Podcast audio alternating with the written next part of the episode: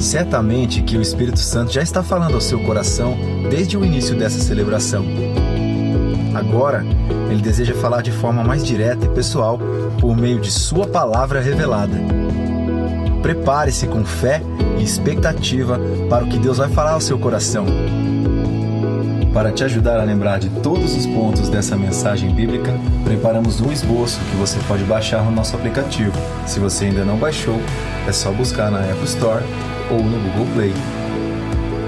Pronto, vamos receber com alegria a mensagem pela pregação bíblica de hoje.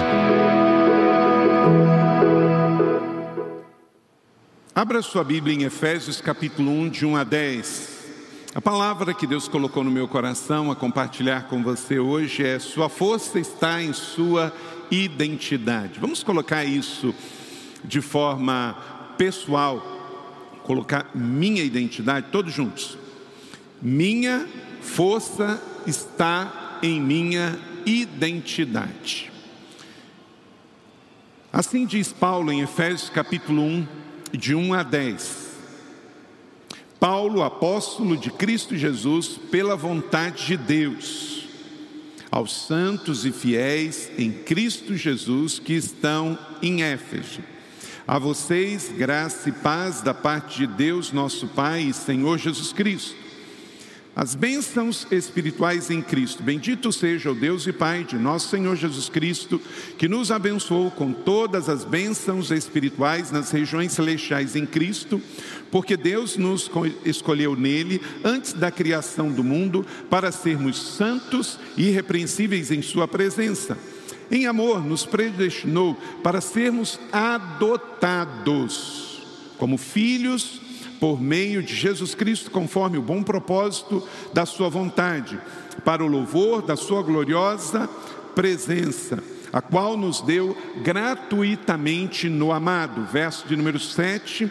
Nele temos a redenção por meio do seu sangue, o perdão dos pecados de acordo com a sua riqueza da graça de Deus, o qual derramou sobre nós com toda a sabedoria e entendimento e nos revelou o mistério da Sua vontade, de acordo com o seu bom propósito que estabeleceu em Cristo.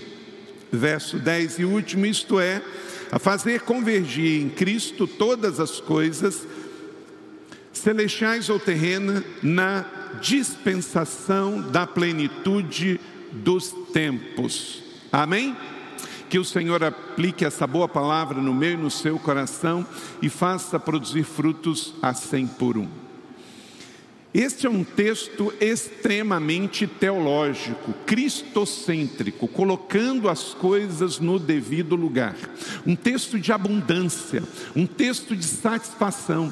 E é assim, meu irmão e minha irmã, que nós temos que abastecer a nossa alma, porque o mundo suga demais. O pecado quer nos tirar todo o nosso foco e energia, fazendo-nos cansados, porque o pecado cansa, o pecado cansa.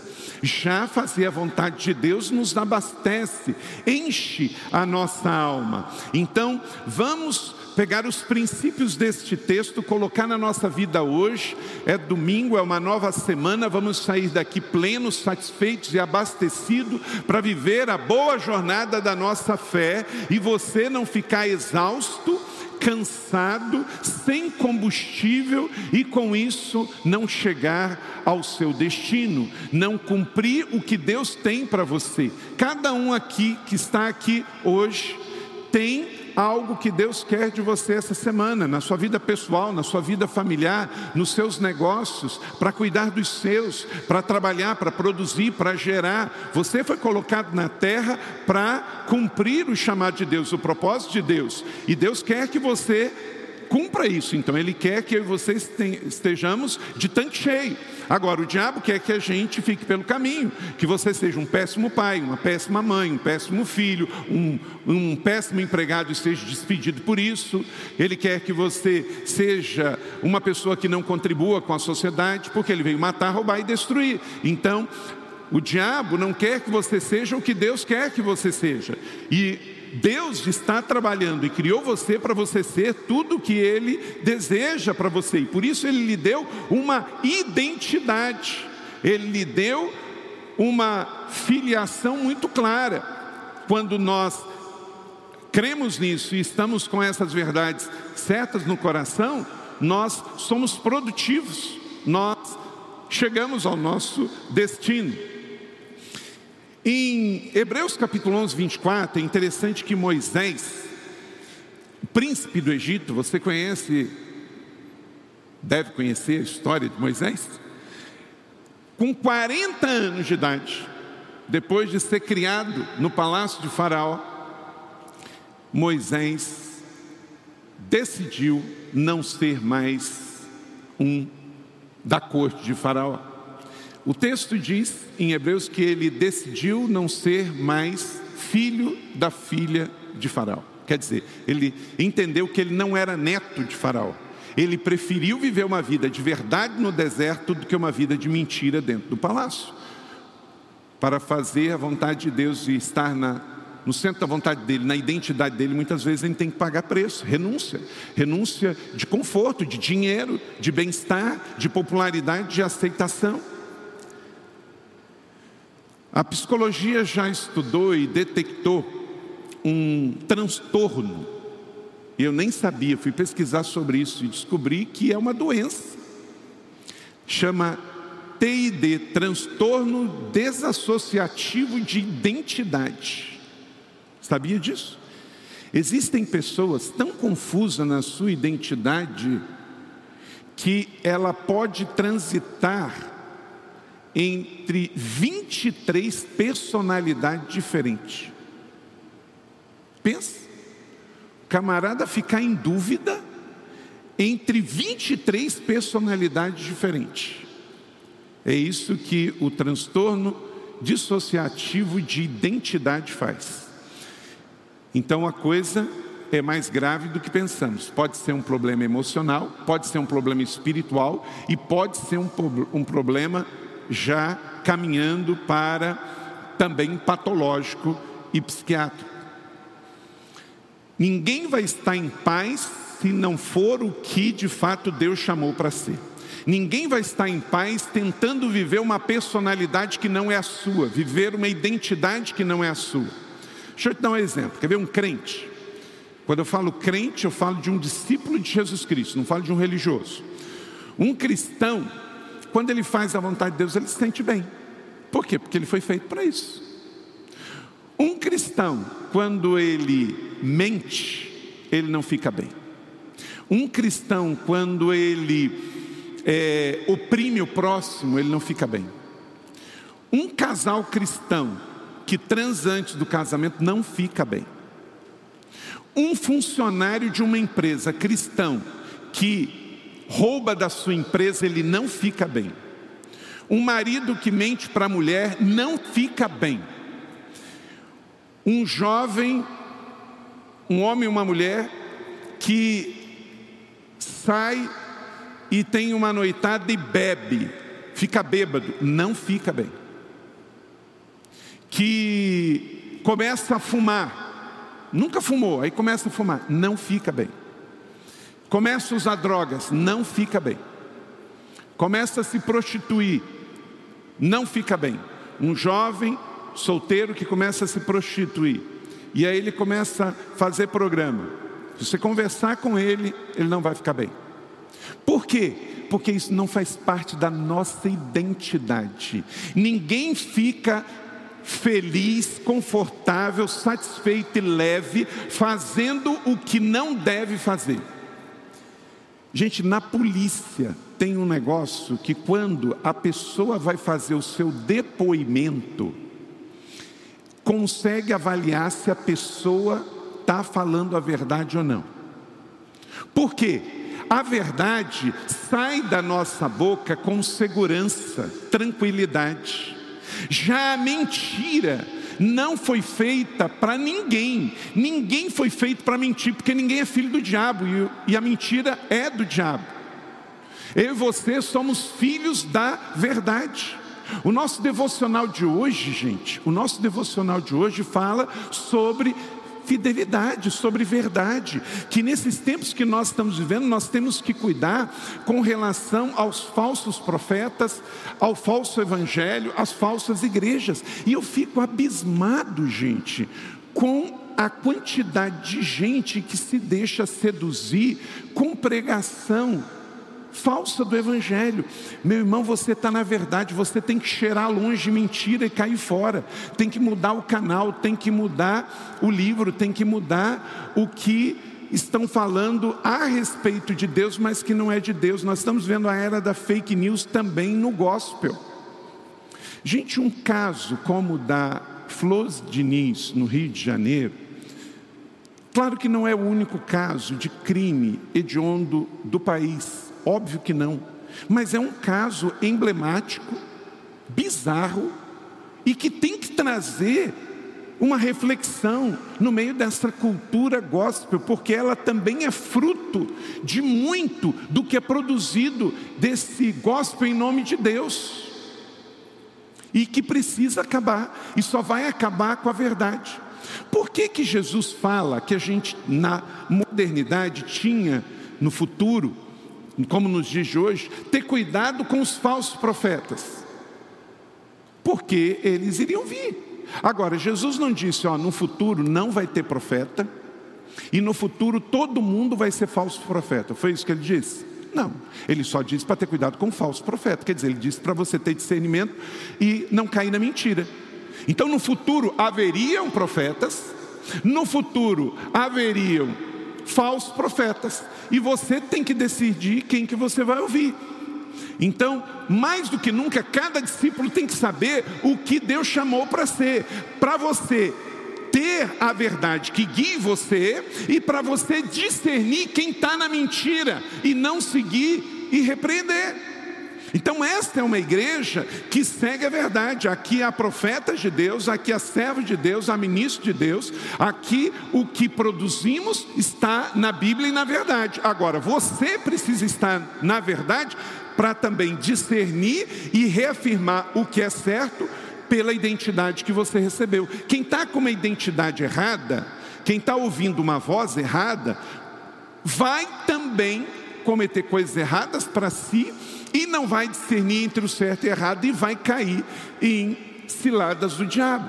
Então, para um cristão, ele não precisa que outros falem que fumar, beber, mentir, prostituir, roubar, enganar é errado. Por quê? Porque a Bíblia já disse, porque o Deus Espírito Santo que vive dentro dele já discerniu e ele não se sente bem se nesta semana o tentador vier com qualquer uma destas áreas, permaneça cheio de Jesus e do Espírito Santo, satisfeito nele, para você repreender toda e qualquer situação e cilada, porque você tem Jesus, quem tem Jesus tem tudo, você está pleno, você está satisfeito, você não precisa disso, você só vai ter paz, satisfação, se você fizer o que é bom princípios e valores da palavra de Deus. Isso vai deixar você tão bem, tão alimentado, que você vai ser forte forte para ser um cidadão, para mudar a realidade, forte para abençoar a sua família. E vai dar um basta em mentira, como Moisés estava lá na casa, na corte de Faraó. Então, depois de 40 anos, ele diz: Chega, basta eu não quero mais ser filho da filha de Faraó, porque isso não é verdade. E ele foi viver o seu destino. Então, se você está na mentira, você está inseguro, a sua identidade está enfraquecida. Então, dê um basta nisso e viva a vida de verdade, para você ser um homem de verdade, uma mulher de verdade e ter segurança para cumprir os propósitos de Deus. Sempre que você fizer o que é certo, Deus vai dar mais autoridade a você. Toda vez que você fizer o que é errado e continuar, você vai enfraquecer. E não existe jeito certo de fazer a coisa errada. Nós fazemos a coisa certa da forma certa. Amém? Então, meu irmão, minha irmã, nesse texto aqui, vamos então refletir sobre a nossa identidade na palavra em Cristo. Aqui nesse texto, nós temos alguma destas virtudes da nossa identidade. Em 1 João 2,6 diz: Aquele que afirma que permanece nele deve andar como ele andou. Então a gente não tem que ter invencionice. Eu sei que no mundo tem macumba, mas eu sei que também no meio gospel tem boa cumba. O pessoal começa a inventar uns negócios, gente, muito esquisito. É uns amuletos de fé, umas superstições. Você tem que fazer o que Jesus fez, né? Eu e você temos um mestre, Jesus. Jesus fez, então eu vou seguir nessa linha. E quem afirma que está nele, quem está em Jesus aqui? Então, faça o que Jesus fez e mandou fazer. Discirna o tempo. Irineu de Lyon, um dos pais da igreja, Irineu de Esmirna, viveu entre os anos 130 e 2002. Ele diz: Ele se tornou o que somos, para que pudéssemos ser aquilo que Ele é. Então, Jesus é o nosso mestre, é o nosso modelo, é ele que vamos seguir. Quanto mais que se aproxima aquele dia, meus irmãos, a pandemia está passando, mas ela afirmou mais do que nunca que estamos mais próximos do fim. Os sinais se mostram a cada vez. É só você ler Apocalipse, é só você ler a Bíblia. Agora, nossa leitura bíblica, Daniel, é só você ler com atenção, analisando os tempos. Vejam os acontecimentos que estão acontecendo no Oriente Médio, Israel as situações de paz para com os vizinhos árabes muçulmanos, tudo isso está caminhando para um enredo final. Então, situações de pandemias, situações de desastres na terra, situações de tufão, maremoto, terremoto no Brasil, tudo isso está caminhando. Situações de pragas, como a pandemia, situações de desastres naturais como terremotos, situações geopolíticas como Israel. Tudo isso tem uma relação. E também na igreja essa proliferação de falsos profetas, de fake news e de mentiras distorcidas.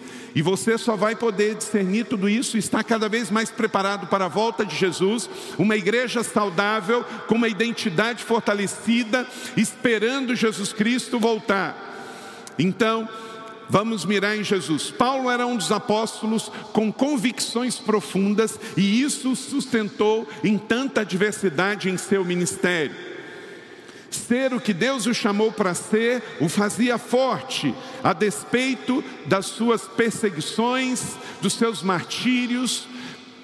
Quantas vezes foi preso e perseguido? Paulo sabia disso e, sem dúvida, isso o fortaleceu. Em 1 Coríntios 15, 10, ele diz: Mas pela graça de Deus sou o que sou, e sua graça para comigo não foi vã. Antes trabalhei mais do que todos eles, contudo não eu, mas a graça de Deus comigo.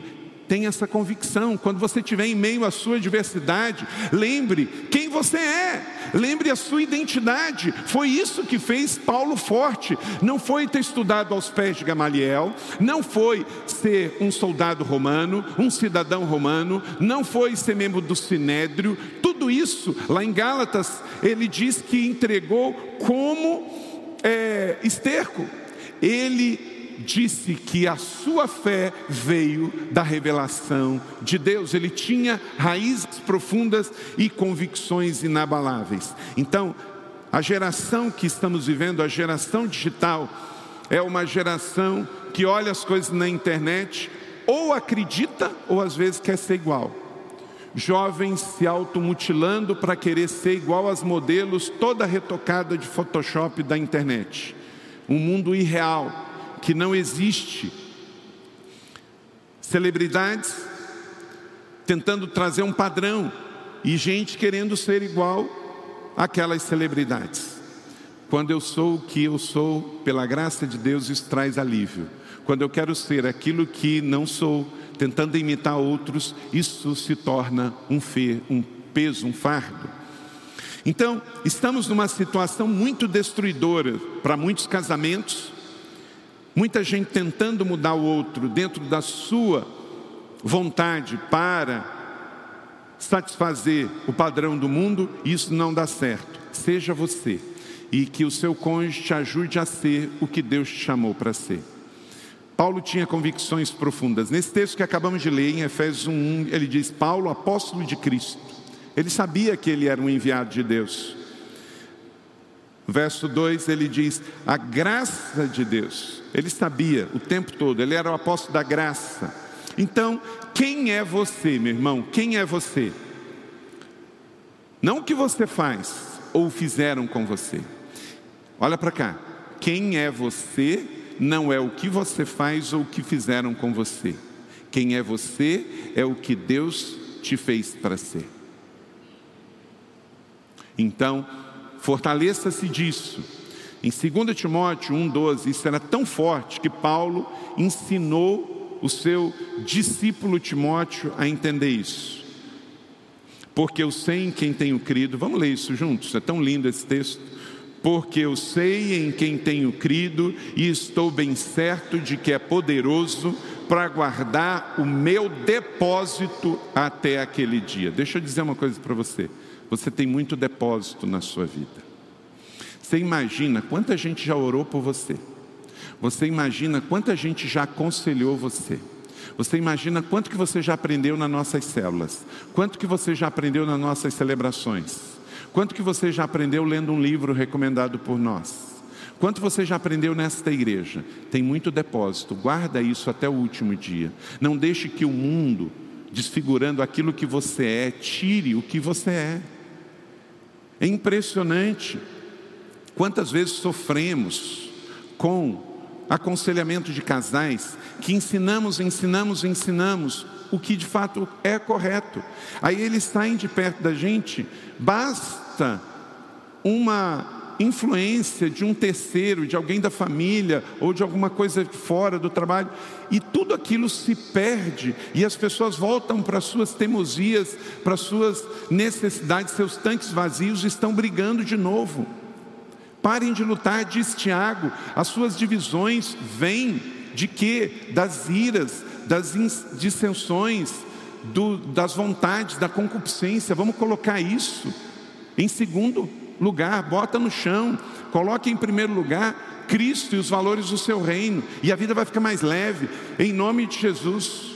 Então, vamos lá, anote aí essas raízes profundas que Paulo vivia e nos ensina, para que eu possa ser aquilo que Deus espera que eu seja. Gente, o dia inteiro, você não tem noção, quantidade de pessoas que querem me moldar ao que elas desejam.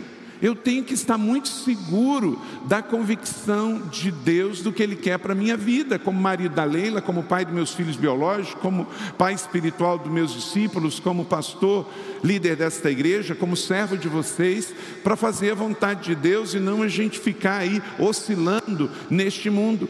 Nós temos uma Bíblia que é estável e por isso a igreja da cidade é uma igreja estável porque nós não olhamos as circunstâncias, nós olhamos o Senhor. Primeira coisa, querido, para que você tenha a sua identidade firme, bem resolvida, estabeleça seis princípios fundamentais em sua vida e sua identidade pessoal. Você é abençoado. Você é abençoado. Diga isso. Eu sou abençoado. Então, isso aqui já muda muita coisa, é simples, mas muda muita coisa. Verso número 3: Bendito seja o Deus e Pai de nosso Senhor Jesus Cristo, que nos abençoou. Então, por exemplo, você não vai trocar de igreja para ser abençoado, porque você já é abençoado. Ah, eu não vou morar no exterior para ser abençoado, eu já sou. Eu só vou morar no exterior se Deus me levar e isso tiver fatos, acontecimentos e pessoas confirmando. Ah, eu vou sair do meu emprego porque eu estou insatisfeito e porque alguém me falou que se eu vender aquele produto eu vou ganhar mais, então eu vou entrar naquele marketing multinível e naquele negócio lá, a pirâmide, porque eu vou ficar por cima, sabe? Eu não vou ficar por baixo. Irmão, tudo você tem que fazer partindo do pressuposto que você já é abençoado. Não vá atrás da última notícia de poder e da próxima nota. Porque você já é abençoado. Se mova para abençoar, porque você já é abençoado. Senão você vai ficar, irmãos, como muitos brasileiros que me dá dó correndo de igreja para igreja atrás da última notícia de poder. Igreja não é supermercado da fé. Esse mundo gospel tem dado um efeito colateral envergonhando a noiva de maneira terrível. As pessoas estão indo atrás de última notícia de poder. Isso é horrível. Você já é abençoado. Agora, você pode ser ainda mais abençoado porque Deus quer abençoar. Eu creio na prosperidade pela obediência. Então, você tem Jesus, você tem tudo. E esta casa tem. Então, entenda isso. Quer aconselhamento? Tem. Quer restauração? Tem. Quer crescimento? Tem. No presencial, no digital, tem célula, tem ministério, tem serviço. Você está aqui para servir, então não corra em direção a mais uma bênção, corra em direção para ser resposta de bênção, para abençoar as pessoas. Você vai de tanque cheio, meu irmão, minha irmã, olha para cá, você não está em liquidação, você é príncipe e princesa de um reino, de um reino inabalável, você tem em Jesus. Talvez o que você precisa é só fazer alguns ajustes pessoais para você conseguir, de fato, aquilo que Deus tem na potencialidade para você. Você não será, você é abençoado, você tem, rode de tanque cheio Romanos 8,37 não errou com você. Esta é a palavra: em todas as coisas somos mais que vencedores por meio daquele que nos amou.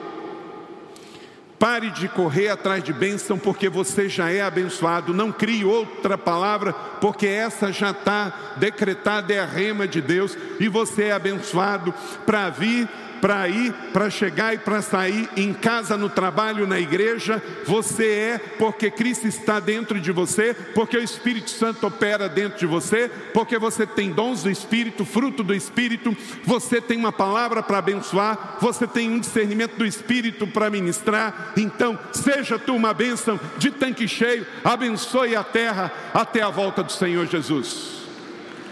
Glória a Deus. É assim que eu quero andar. Eu creio na volta de Jesus, eu sei que ele vai voltar a qualquer momento. Eu quero que ele me encontre abençoado, abençoando, e não ele voltando. Peraí, Senhor, peraí, eu tenho que ir na próxima igreja que está fazendo tal coisa. Peraí, não volta agora não. não, eu quero Jesus voltando e eu, junto com os meus, dizendo: Maranata. Né? Eu quero dizer: Vem, Jesus, eu estou te esperando. Eu não estou ocupado buscando a próxima notícia de poder. Eu já tenho poder, porque o Espírito de Deus se move em mim. Aleluia, glória a Deus. Segundo, você é chamado, essa é a sua identidade, verso 4. Leia comigo, todos juntos. Porque Deus nos escolheu nele antes da criação do mundo para sermos santos irrepreensíveis em Sua presença. Meu irmão, não espere, porque você já foi chamado nele antes. Antes, foi chamado, foi chamada, especial para liderar, para servir. Você é chamado para ser santo, isso é para ser separado. Note bem, não é chamado para ser melhor do que os outros, é chamado para ser separado do mundo.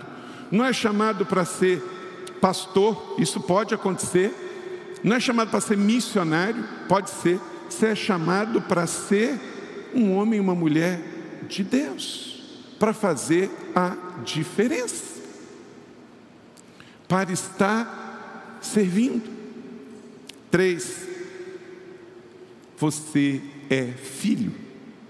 É uma outra verdade absoluta que enche a sua alma, que abastece o seu tanque e quando alguém te chamar de bastardo, você diz: Não, eu sou filho amado de Deus. Quando alguém te oferecer qualquer coisa, quando alguém tentar te seduzir com evento, religião, consumo gospel, não, eu tenho herança, porque eu sou filho.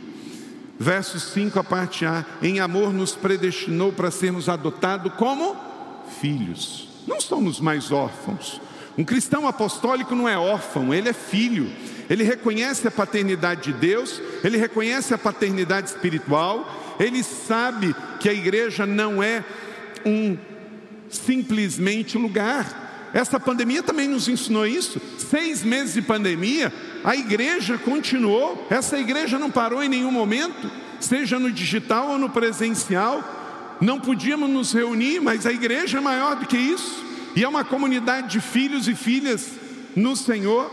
A igreja não é um lugar para você frequentar, a igreja é uma família para você pertencer.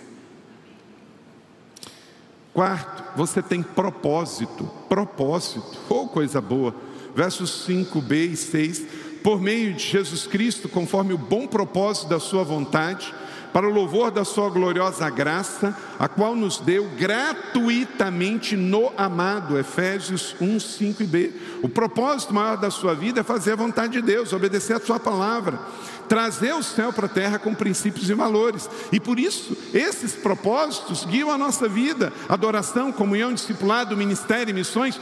Somos uma igreja com propósito, porque temos vida com propósito. No momento em que você sabe disso, meu irmão, você não aceita qualquer coisa. Você não topa qualquer coisa, não é qualquer tipo de emprego que serve para você, não é qualquer tipo de casamento que serve para você, não é qualquer tipo de viagem que serve para você, e não é qualquer tipo de igreja que serve para você. Porque quem tem propósito se alinha com quem tem propósito. Por exemplo, você, um jovem que está procurando se casar, você vai casar com quem tem propósito, porque senão vai ficar um casamento sem propósito. Não é? A igreja tem que entender para que estamos aqui. Não estamos aqui para consumir, estamos aqui para dar, para abençoar. Não é sobre nós, é sobre Jesus. Guarde isso então. Quinto, você está perdoado. É uma outra verdade absoluta, verso 7 a 9. Nele temos a redenção por meio do sangue, e é isso que celebramos na ceia do Senhor. Perdão dos pecados pelo sangue, esta é a maior riqueza. Cristo Jesus se derramou por nós, então não é o que eu tenho que fazer, é o que ele fez por mim. Não é o que eu vou fazer para Deus que vai me trazer identidade. É o que ele fez por mim que me trouxe a identidade, porque através do sacrifício dele na cruz do Calvário e do seu sangue, me fez filho, me redimiu dos meus pecados. Eu então creio nisso, mediante a fé, é uma graça de Deus para comigo, e eu sou transportado do reino das trevas para o reino da luz, e eu passo a receber a sua tão grande salvação. Já estou no céu, vou viver na terra, e enquanto já faço parte do reino de Deus nos céus, eu vou viver na terra cumprindo o meu chamado e o meu propósito. E com essa identidade firme na mente e no coração, eu vou poder dizer: Isso não é para mim, isso não é para mim, isto é para mim. E eu não vou viver de mimimi, eu vou viver de sim, Senhor. Ele revelou o mistério da sua vontade, mas ele só revelou isso para quem é de Jesus. Quem não é de Jesus não entende ainda. Tem que ter a mente de Cristo, o coração de Cristo. Sexto e último, você tem destino. Destino. Você não está vagando por aí sem eira nem beira. Você sabe para onde você vai, verso 10. Convergir em Cristo todas as coisas, no céu e na terra, na dispensação da plenitude dos tempos, que é o tempo que nós estamos vivendo. Há um alinhamento acontecendo, convergindo em Cristo por meio da sua igreja. Você está percebendo que nesse tempo também que estamos vivendo, a igreja está sendo extremamente atacada pelo secularismo e pelo mau testemunho dos próprios cristãos e daqueles que vão ficar de fora, porque o joio está crescendo junto com o trigo e haverá uma grande colheita. Então, tudo é por Jesus e tudo é para Jesus. Você não espalha, você une. Você traz em Cristo todas as coisas, convergência em Cristo, na missão da igreja. Romanos 11, 36, porque dele, por ele e para ele estão todas as coisas, a ele esteja a glória para sempre. Ele é o seu alvo, sua missão, sua meta, você é enviado. Nós, como igreja, podemos enviar missionários, estamos orando pelo missionário Chafinha, Natália, estão aqui no culto hoje, vão lá para Moçambique. Mas você é enviado também. Você é enviado para sua casa, para sua empresa, para o seu trabalho. Daqui a pouquinho você vai sair do campus da igreja e vai para o maior campo missionário do mundo. qualquer lugar que não tenha Jesus como Senhor e Salvador. A igreja não é o lugar de chegada, é o lugar de partida. Mais importante que saber quantas pessoas vieram no domingo a sentar-se na igreja, é saber quantas pessoas estavam vivendo missões como estilo de vida durante a semana com a sua profissão, a identidade que Cristo te deu. Então, você é um enviado. Novamente Jesus diz, ele após a ressurreição aparece e diz: Paz seja com vocês. Assim como o Pai me enviou, eu vos envio. Então é assim que sairemos. Essa é a nossa identidade. Ande sempre satisfeito com Jesus e em Jesus. Filipenses 4,12 diz: Eu sei o que é atravessar necessidade, sei o que é ter fatura, aprendi o segredo de viver contente toda e qualquer situação, seja alimentado, seja com fome, tendo muito ou passando necessidade. Você pode dar esse testemunho? Você não vai ser um crente melhor porque amanhã você vai ter um novo emprego. Eu acabei de orar por quem está desempregado, mas a sua identidade com emprego, sem emprego, o Senhor é meu pastor e nada me faltará. A sua identidade. Então, você é abençoado? Amém. Você é filho? Você é chamado? Você tem propósito? Você está perdoado? Então você tem destino, meu irmão. Você tem destino. Não ouça vozes. Não ouça o mundo. Não ouça a carne. Não ouça a escassez. Ouça Jesus e Sua palavra. E por isso você pode dizer, como Jó: Eu sei que o meu redentor vive e por fim se levantará sobre a terra. Pode declarar essa verdade comigo? Eu sei que o meu redentor vive e por fim se levantará sobre a terra. Tire toda a confusão e concentrem-se na fé.